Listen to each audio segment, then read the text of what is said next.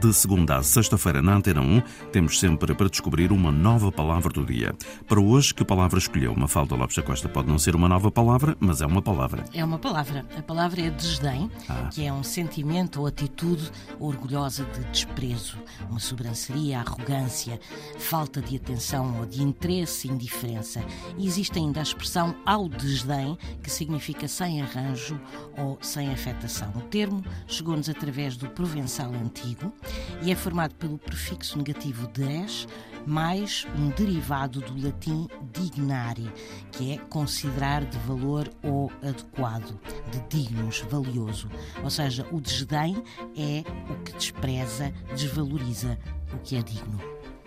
Palavra do dia no RTP Play, Spotify, Google e Apple Podcast. A edição é de Mafalda Lopes da Costa.